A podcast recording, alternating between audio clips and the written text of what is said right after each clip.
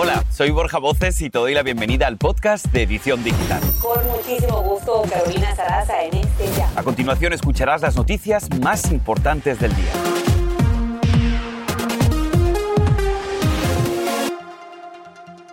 Suspenden clases ante la ola de contagios de COVID-19 y aquí tenemos las reacciones.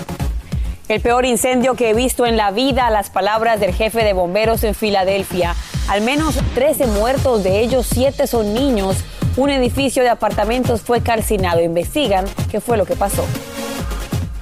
Y escuche esta historia. Su madre siempre soñó con tener un restaurante de tamales, pero lamentablemente falleció. Hoy Ana Soria le cumplió el deseo y es todo un éxito. Ella se conecta con nosotros aquí en la edición digital. Así comenzamos.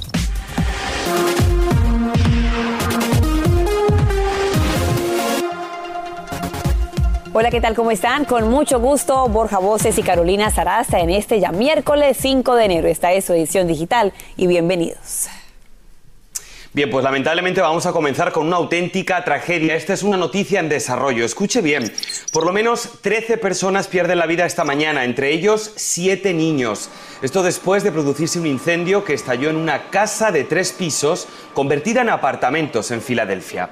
Aunque el fuego fue controlado por los bomberos, las autoridades no han podido entrar al lugar mientras investigan qué pudo haber desatado las llamas. Según los registros, la propiedad fue legalmente construida en 1920. Por supuesto, los mantendremos al tanto de las últimas actualizaciones de esta tragedia que enluta a toda una comunidad. Mientras tanto, este tema causa bastante polémica nacional. Cientos de escuelas en Chicago amanecen cerradas para estudiantes. Es un paro virtual. Después de una votación por mayoría, se han cancelado clases presenciales para gran parte de los 330 mil estudiantes. El sindicato de maestros asegura que están preocupados ante lo que han calificado como un tsunami de casos de coronavirus. Ayer, más de 2 mil adultos y casi 8 mil estudiantes estaban en cuarentena. Y nos conectamos en vivo con Viviana Ávila para más información y exigencias que hace el sindicato de aproximadamente 25 mil miembros. Te escuchamos, Viviana. Así es, Carolina. Hoy no hay clases virtuales ni presenciales en el Distrito Público Escolar de Chicago. Ya lo decías, tras la votación del Sindicato de Maestros, que con un respaldo del 73% dijo que se iban a clases virtuales y que solamente esta decisión se revertiría si se cumple con una de las dos condiciones. Primero, que bajen ese número de contagios en la ciudad y la otra, que haya un acuerdo firmado por la alcaldesa, el jefe del Distrito Público Escolar de la ciudad y que este acuerdo sea ratificado básicamente implementando medidas para el regreso seguro a las aulas. Por su parte, el distrito escolar ha dicho que la cancelación de las clases no significa que este sea un día donde los eh, maestros no se tengan que reportar a sus actividades y que aquellos que no llegaron a los planteles educativos pues enfrentarán las consecuencias de no recibir un pago. ¿Qué piden los maestros? Básicamente más mascarillas, el aumento de pruebas de COVID-19, también que contesten los estudiantes a un cuestionario precisamente de salud diario para ingresar a los planteles educativos. Hablamos con padres de familia sobre lo que sienten sobre esta cancelación de las clases y eso fue lo que nos dijo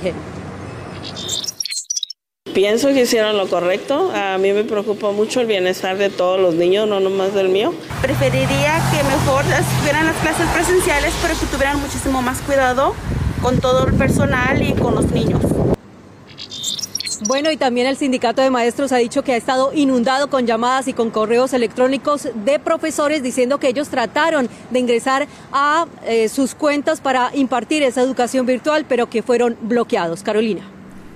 Viviana, afortunadamente hay servicios básicos que en este momento las escuelas todavía están ofreciendo, por ejemplo, el tema de las comidas. Cuéntanos más. Así es, Carolina. El Distrito Público Escolar de Chicago está proveyendo con desayunos y también con almuerzos a los estudiantes. También dice que sí con las pruebas de COVID-19, con su campaña de vacunación y que también hay sitios donde pueden dejar a sus niños y el Distrito de Parques de seis años en adelante también está atendiendo a los estudiantes. Regreso contigo.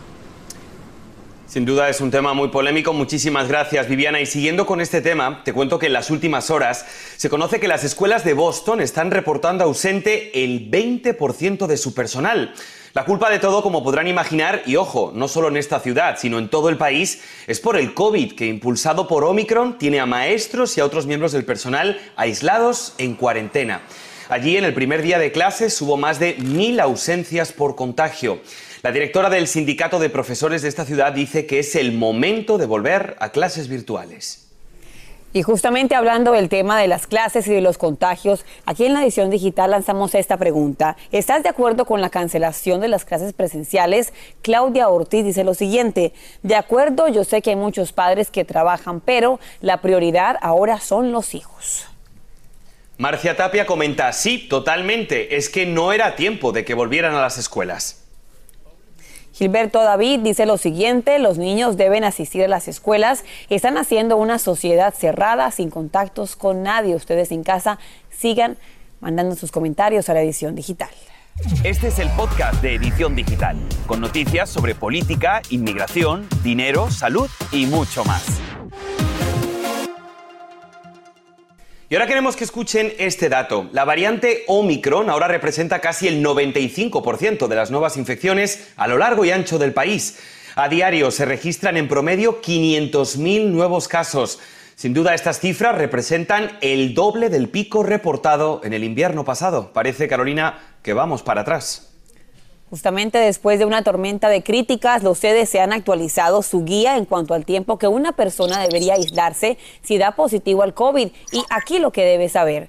No piden que las personas se hagan una prueba al final de su aislamiento de cinco días, pero si deciden hacerla y es positiva, recomiendan que el infectado se aísle durante 10 días. Ahora, si el resultado es negativo, recomiendan evitar viajes y usar máscara durante 10 días si están reunidos con otras personas.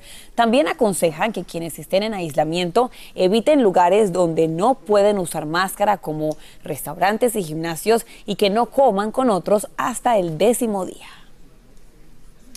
Y precisamente escuche esto, en medio de la escasez de pruebas rápidas de COVID-19 y las largas filas en los centros de detención, ahora surge una nueva tendencia en la red social TikTok que preocupa y mucho a los profesionales de la salud. Vamos a pasar ahora con Andrea León desde nuestra sala de redacción para que nos amplíe. Andrea, buenas tardes. Vaya reto de mal gusto, ¿no? Así es, Borja, se han vuelto virales decenas de videos como este en el que se observa a los jóvenes poner agua de la llave en las pruebas rápidas de coronavirus y obtener un falso positivo.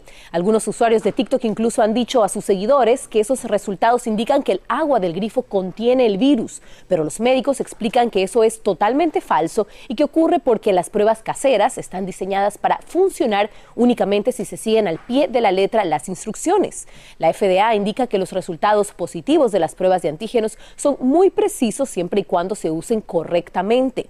Esta nueva tendencia surge durante una escasez de pruebas a nivel nacional y un incremento en el número de contagios de coronavirus impulsado por la variante Omicron. Lo más preocupante para las autoridades es que estos videos pueden difundir información falsa, hacer creer que los tests simplemente no funcionan y empeorar el problema de la escasez y la confusión. Como si fuera poco, varias farmacias y supermercados están comenzando a subir el precio de esas pruebas. Walmart y Kroger aumentaron el precio del kit de la compañía Abbott después de que expirara un acuerdo con la Casa Blanca para venderlos a un precio reducido. El kit Binax Now, uno de los primeros que el gobierno autorizó hace un mes, costaba 14 días y hoy cuesta 19,88 en Walmart y 23,99 en Kroger. Definitivamente no hay que desperdiciarlos, Borja. Claro que no, Andrea. La verdad que es indignante que haya personas que realmente lo necesitan y que no están encontrando y que haya personas que los estén utilizando para hacer este tipo de bromas que además confunden a la sociedad.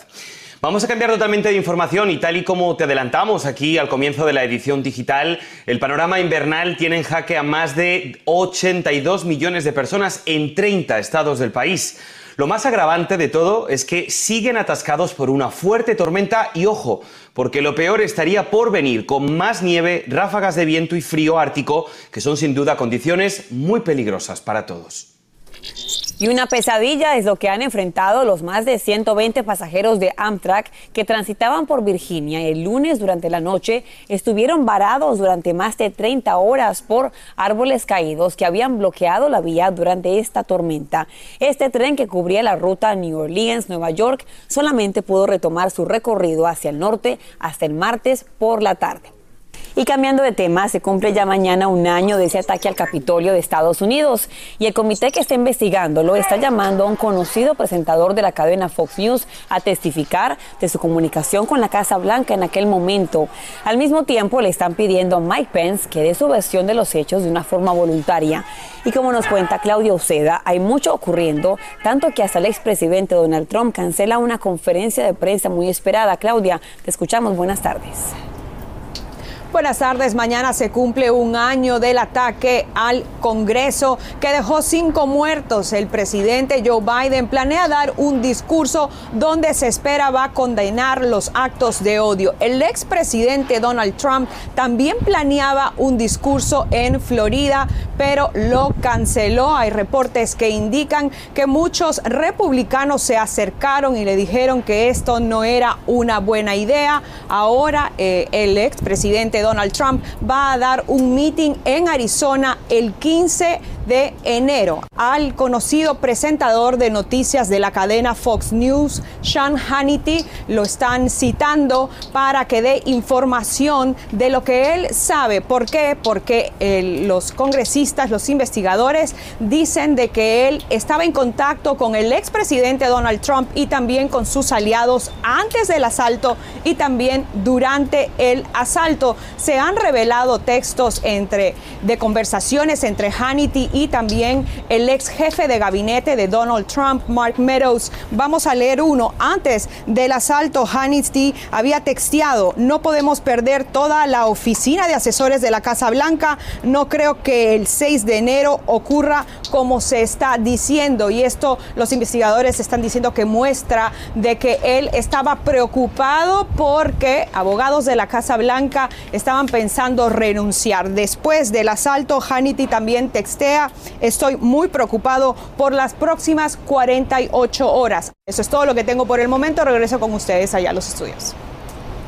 Una investigación que seguro va a dar mucho más de sí. Muchísimas gracias, Claudia. Y justamente mañana Noticias Univisión presenta el especial Asalto al Capitolio. Comenzará a las 7 de la tarde, 6 en el centro, por supuesto por aquí, por su cadena Univisión y también por Prende TV. Así que ahí estaremos conectados. Y ahora regresamos con el podcast de Edición Digital con las principales noticias del día.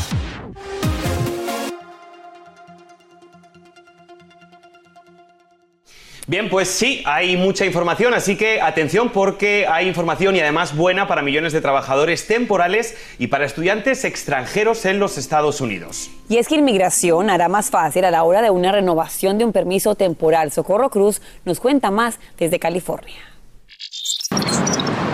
La Oficina de Servicios de Inmigración y Ciudadanía se está digitalizando y lanza una alerta a más de 1,42 millones de trabajadores extranjeros temporales con visas de no inmigrante y otra cifra similar de personas con visa estudiantil. Un diplomático, eh, la servidumbre de ese diplomático, eh, estudiantes de todo tipo, eh, trabajadores del campo, eh, o trabajadores urbanos, pero también temporales. Uno de ellos es Oscar, quien nos cuenta que llegó de Puebla, México. Es asistente de laboratorio y cada año tiene que renovar su permiso temporal. Tengo que ir a las oficinas a hacer mis huellas cada año. Pero esta noche su mayor preocupación de perder las cartas de inmigración está por desaparecer. Su abogado le está abriendo su perfil digital en la página de los servicios de inmigración y de ciudadanía. El mismo proceso para aquellos que presentan el formulario I-539. Es muy sencillo. Es, es, como tener un, un PO Box electrónico donde te va a llegar correspondencia. Sin embargo, dice Inmigración es consciente de que no todos tienen acceso a computadoras, por lo que les da la opción de digitalizarse o seguir recibiendo correspondencia por correo. A través de los perfiles personalizados se podrá imprimir el aviso de cita de servicios biométricos, responder a las solicitudes de pruebas adicionales y actualizar información de contacto. En Los Ángeles, California, Socorro Cruz, Univisión. Buenas noticias, sin duda. Muchísimas gracias, Socorro. Ahora vamos a cambiar de información y te advertimos que las imágenes que vas a ver a continuación son violentas. Este es el momento en el que un vehículo arrolla al gerente de un restaurante en California y lo arrastra por unos 30 pies. En el auto van un hombre y una mujer huyendo sin pagar la cuenta de la comida, pero milagrosamente la víctima solo tuvo algunos rasguños por salir a confrontarlos. Si tu regalo de Navidad nunca llegó, es muy posible que esté entre unos 600 paquetes de Amazon que estaban tirados a las afueras de Oklahoma. Las autoridades dicen que varias cajas estaban abiertas sin los artículos. A esta hora están investigando por qué resultaron ahí. Y son aterradoras las imágenes donde podemos ver el momento en que un policía de Texas atropella a un peatón. Más adelante aquí en la edición digital tenemos para ustedes esa historia que realmente, Borja, es alarmante. Y por supuesto vamos a invitar a que las personas sigan participando en nuestras redes sociales con la pregunta del día. ¿Cree usted que deberían cancelarse las clases presenciales en todos los colegios para proteger a los niños? Vamos a seguir leyendo sus respuestas. Este es el podcast de Edición Digital, con noticias sobre política, inmigración, dinero, salud y mucho más.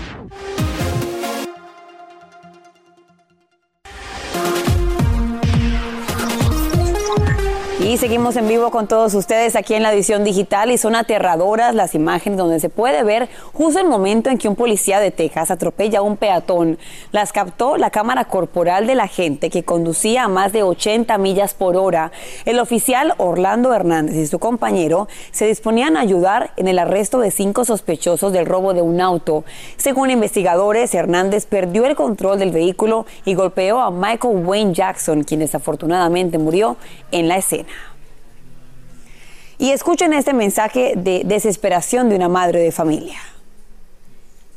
Que no nos maten, que no nos desaparezcan, que no nos amenacen, que nos dejen seguir buscando a nuestros hijos. Son las conmovedoras palabras de una madre de familia que tiene a su hijo desaparecido en Sonora, México. Ha sido una verdadera pesadilla. Cada día realmente cuenta. De hecho, son aproximadamente 1.830 días sin saber de ellos, de sus hijos. El gobierno dice que hay 95 mil personas desaparecidas hasta el momento. Y en esta triste lista aparecen Alejandro Guadalupe y Marco Antonio, secuestrados por un grupo armado ya en el año 2015. Y como ustedes podrán imaginar, el dolor ha llevado a sus familias a pedirle ayuda incluso a los cabecillas del narcotráfico. Pues bien, vamos a dar la bienvenida a la edición digital desde la Ciudad de México a Cecilia Flores, la madre de Alejandro y Marco. Doña Cecilia, gracias por estar con nosotros aquí en la edición digital. Cuéntenos, ¿qué le han dicho las autoridades sobre sus dos hijos? Buenos días, gracias por la invitación. Pues hasta el momento no me han dicho nada, estoy en espera porque desde ayer el presidente anunció en la mañanera que se iba a contactar conmigo el señor Encinas, hasta el momento no lo ha hecho. Estoy esperando a que se digne a contestar y pues a ver cuál va a ser su, su respuesta a mi petición. Señora, ¿qué le piden a las cabecillas del narco? ¿Y ha tenido usted alguna respuesta? Este mensaje suyo se ha vuelto viral. No, no tenido ninguna respuesta por parte de nadie, ni por esas personas a las cuales pido la autorización para seguir buscando a mis hijos, ni por parte de las autoridades. Hasta el momento solamente pues son ustedes los medios los que se han dignado a tomarse su tiempo para atendernos. Estamos esperando en realidad respuesta de las autoridades que les corresponde atendernos y acudir a nuestro llamado, que lo único que yo estoy pidiendo es volver a mi estado a seguir buscando a mis hijos. Cecilia, supongo que usted ha perdido las esperanzas en el gobierno de que le dé algún tipo de respuesta. A mí me gustaría decirle, si en este momento alguno de sus dos hijos estuviera viendo la edición digital, ¿qué le gustaría que supieran? Que no me rindo, que no me voy a rendir nunca, que estoy en la lucha, que mi única esperanza es encontrarlos con vida, pero que si no sea así, yo voy a luchar por ellos hasta el último día de mi vida, de ser posible, y con mi propia vida por volverlos a abrazar, aunque sea en un puño de huesos, pero que no me he rendido, que estoy en la lucha constante y voy a alzar la voz tan alto para ser escuchada. Y sé que donde están son orgullosos de mí porque saben que jamás me voy a rendir, jamás los voy a dejar de buscar. Yo no voy a ser esas mamás que están en sus casas publicando en todas las páginas a sus hijos, pero que tienen miedo salir al campo a buscarlos que tienen miedo a salir, a clamar por ellos, que lo necesitan en su casa, pero que no son capaces de hacer algo por buscarlos. Yo no soy de esas mamás. Yo he luchado desde que los perdí, voy a seguir luchando aún. Donde me manden, yo voy a seguir alzando la voz por mis hijos. No me pienso rendir, ni me pienso callar tampoco. Yo necesito a mis hijos en casa y las autoridades tienen la obligación de ayudarlos. Qué lindo mensaje, Cecilia Flores. Agradecemos por estar aquí en la edición digital. Realmente, que no hace una madre de familia por sus hijos? Y yo realmente espero que Dios le dé la fuerza para seguir adelante y que más adelante tengamos el placer de hablar con usted cuando ya esté con sus hijos. Muchísimas gracias, Cecilia. Muchísimas gracias a ustedes. En otros temas se agudiza la polémica en redes sociales. El primer ministro de Australia dice que el número uno del tenis del mundo, Novak Djokovic, tiene que demostrar un permiso médico real de la vacuna cuando aterrice en Australia o lo va a devolver a su casa. Este deportista figura entre 26 personas que están pidiendo un permiso para no vacunarse. Qué polémico, Borja. Mucha polémica, sin duda, hoy en las redes sociales con este tema. Y ahora vamos a hacer una corta pausa y en este miércoles de sabiduría no te puedes perder la inspiradora historia de una mujer hispana que encontró en los tamales una forma de terapia y ahora que creen, le va muy pero que muy bien vendiéndolos. La historia al regresar. Siga con más de la edición digital. Y ahora regresamos con el podcast de Edición Digital con las principales noticias del día.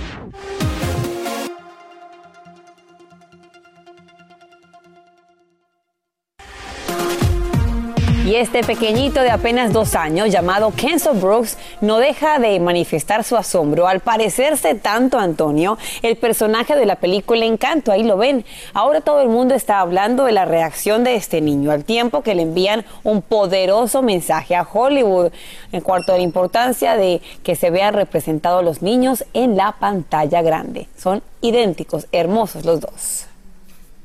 Hermosos, por supuesto, claro que sí.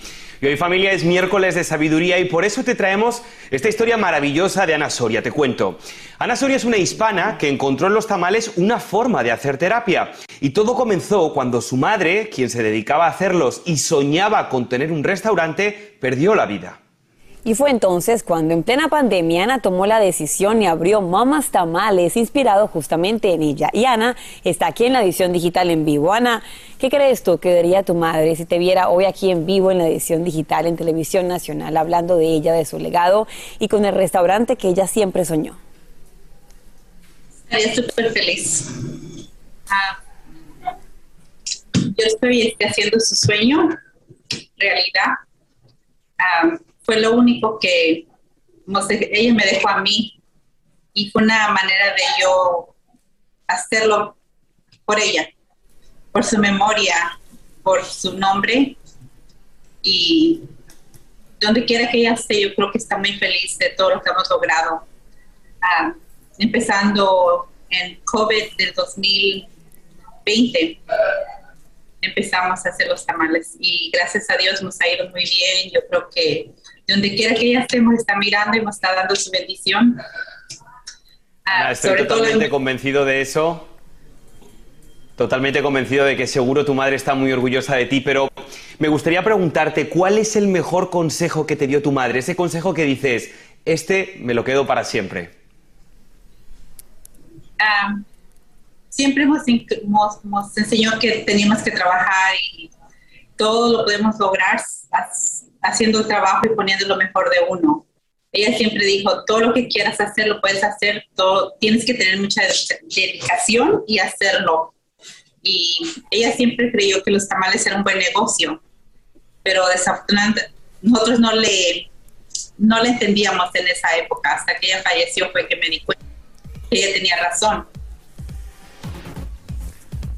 Ana, con ese mensaje tan bello, a todos ustedes les decimos hasta mañana y sé que tu madre está en el cielo orgullosa de ti. Hasta mañana, gracias. Y así termina el episodio de hoy del podcast de Edición Digital. Síguenos en las redes sociales de Noticiero Univisión Edición Digital y déjanos tus comentarios. Como siempre, muchas gracias por escucharnos.